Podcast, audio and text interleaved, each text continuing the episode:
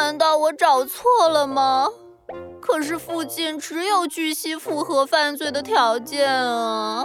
兔子警长顶着一头乱糟糟的头发，沮丧地趴在桌子上。巨蜥的家根本就看不到垃圾箱啊！那他要怎么用激光点燃垃圾箱呢？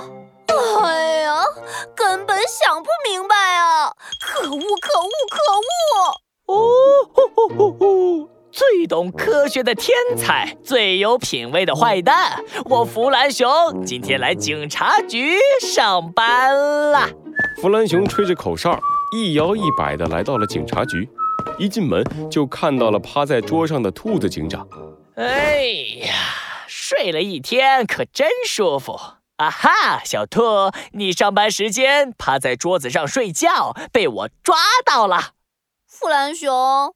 你有什么事儿吗？兔子警长无精打采地转过头。弗兰熊看到兔子警长又红又肿的眼睛，吓了一跳。呃，小兔，你昨晚去做贼了？怎么眼睛又红又肿？第一，不要叫我小兔。第二，我的眼睛本来就是红的，肿是因为我想了一晚上，都没想出巨蜥是怎么点燃垃圾箱的。哦，这是怎么回事？来和本天才说说。兔子警长一五一十地把巨蜥家里发生的事情告诉了弗兰熊。弗兰熊听完，点了点头，露出了一丝狡猾的笑容。哼，有意思。小兔，你老是说我没有尽到顾问的义务，今天就让我这个顾问来会一会这个巨蜥吧。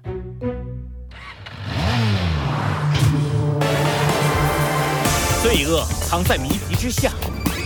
真相就在推理之后，猴子警长探案记。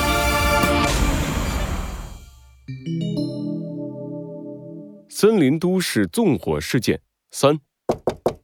哎呦，来了，又是谁呀？这两天人还真多。啊，这这是什么东西？巨蜥张大了嘴巴，他的家门口放着一块巨大的石头，把他家的门堵得严严实实。谁呀？这是谁干的恶作剧呀？哦，呼呼呼呼！怎么说话的？什么恶作剧？小心，这是生意上门了，懂不懂？弗兰熊戴着大墨镜和金项链，从石头的后面一摇一摆地走了出来。小心，帮我在这石头上面刻几个字，不差钱，一定要给我刻好喽！啊！你你叫我小小西，巨蜥难以置信地指着自己的脸。弗兰熊不耐烦地点了头。没错，说的就是你，小西，赶紧的刻起来啊！呃呃，好，你你你要刻什么字？就刻个，嗯，就刻个唐诗三百首吧。啥？唐诗？呃，几首？三百首，听见没？三百首，整整的啊！呃，呃不好意思啊，老板，你这个工作量实在是太大了，我可能接不了。您要不还是换别家吧？做不了。弗兰熊从口袋里掏出一沓厚厚的钞票，放在了巨蜥面前。这样做得了吗？呃，这，这。嗯，这什么这？呃，是不是写手啊？嘿，得，小西，哥也不瞒你，你看这。巨蜥张大了嘴巴，吃惊地盯着弗兰熊。弗兰熊拉开自己的上衣，他的口袋里放着一沓又一沓厚厚的钞票。钱，我这里多的是，不差钱。小西，你知道什么是不差钱吧？赶紧的一句话。做不做？做好了，有的是你赚的。呃，我我我做，我做，我马上做。巨蜥露出了一个大大的笑容，热情地握住了弗兰熊的手。啊，哈哈，老板您放心，别说唐诗三百首，就是上下五千年，我也能给你刻出来。哎，这不就对了吗？世界上哪有那么多做不了的事儿？就是你不够努力。小心。这大热天的，等你做完还要好一会儿，我上哪儿等你呀？哎，哎，老板，哎，哎，这对了，我家凉快，您里边请，上我家坐坐，我马上给您刻好。嗯嗯，那好吧，我就凑合一下。你赶紧开始刻啊！我要拿着石头送人的，很急的。哎，好嘞，老板，您请，您请，稍坐一下，我这就开工。弗兰熊大大咧咧地走进了巨蜥的家，巨蜥热火朝天地忙碌了起来。他没注意到弗兰熊的机械眼里不断地拍摄着巨蜥家里的画面，他的耳朵上也别着一个迷你的通讯器，通讯器的另一边连接了兔子警长。弗兰熊。你随便找他叼一块石头不就完了？有必要拿这么大的吗？而且你用的还是我的钱。哎呀，小兔，教你一句成语，叫做“舍不得孩子套不着狼”。舍不得兔子警长你的钱，救不了垃圾箱。我这也是为了多拖延一会儿时间，找出他纵火的秘密嘛。胡说八道！我看你就是想体会一下做土豪的感觉。我告诉你，要是找不出纵火事件的真相，这钱就从你的顾问补贴里扣除。哎，知道了，知道了，真小气。弗兰熊嘟囔着走到了巨蜥家的窗户旁，伸出了脑袋。嗯，确实啊，从这里真的看不到垃圾箱。你看，我说了吧。可是附近只有巨蜥有激光设备，如果不是他，那会是谁呢？等一等，先不要着急下结论。弗兰熊打断了兔子警长的话，看着远方，露出了认真而又严肃的表情。排除所有的不可能，剩下的那个，即使再不可思议，那也是事实。小兔，作为警察，我们需要严谨。目前我们还不能完全排除巨蜥的嫌疑。弗兰熊，兔子警长感动了一秒钟，然后马上露出了嫌弃的表情。别以为我不知道，你这句话是抄来的。那几本小说我也是看过的，好吗？呃呃，呃，这不重要。哎，对了，巨蜥现在正好在用它的激光设备刻字。不如我们去看一看，能不能发现什么线索？巨蜥戴着面罩，热火朝天地操纵着激光雕刻机。伴随着激光的移动，大理石上渐渐地出现了一个又一个汉字，还有一股焦臭的味道。果然没错，激光完全可以射穿垃圾箱，再点燃里面的垃圾。弗兰熊坚定了自己的猜想。突然。他看到巨蜥停下了手上的设备，掏出了一面镜子。嗯，镜子，这巨蜥拿镜子做什么？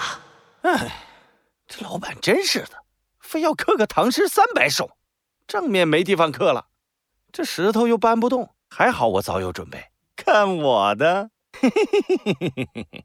巨蜥擦了擦手上的镜子，然后蹲了下来，对着大理石来来回回的照，最后。他确定了一个位置，把镜子固定在了那里。固定镜子，激光，难道是？巨蜥按下了激光设备的按钮，一束激光射在了镜面上。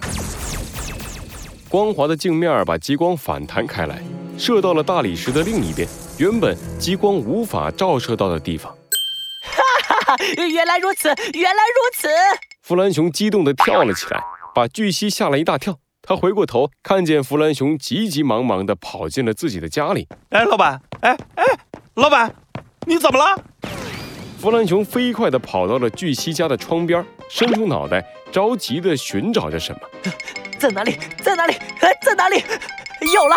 果然，就在巨蜥家的不远处的路口，竖着一面转角镜，圆圆的镜面上有一个焦黑的小点儿。呜呼呜呼呜呼！小兔，证据我找到了。哼，又有新垃圾桶，非要搞什么垃圾分类？看来我还得给你们点教训。夜深了，巨蜥蒙着脸，悄悄地走出了自己的家，来到了转角镜的面前。让我来调整一下角度。嘿嘿，上次那个傻瓜警察来我家。根本就没想到，我不需要看到垃圾箱，也可以把它点燃。哈哈哈！你说的傻瓜是我吗？一道强光射在转角镜的镜面上，强烈的光刺痛了一直盯着镜面的巨蜥。呀呀！这我的眼睛！哎呀，好疼啊！这这是谁？谁？我是森林警察。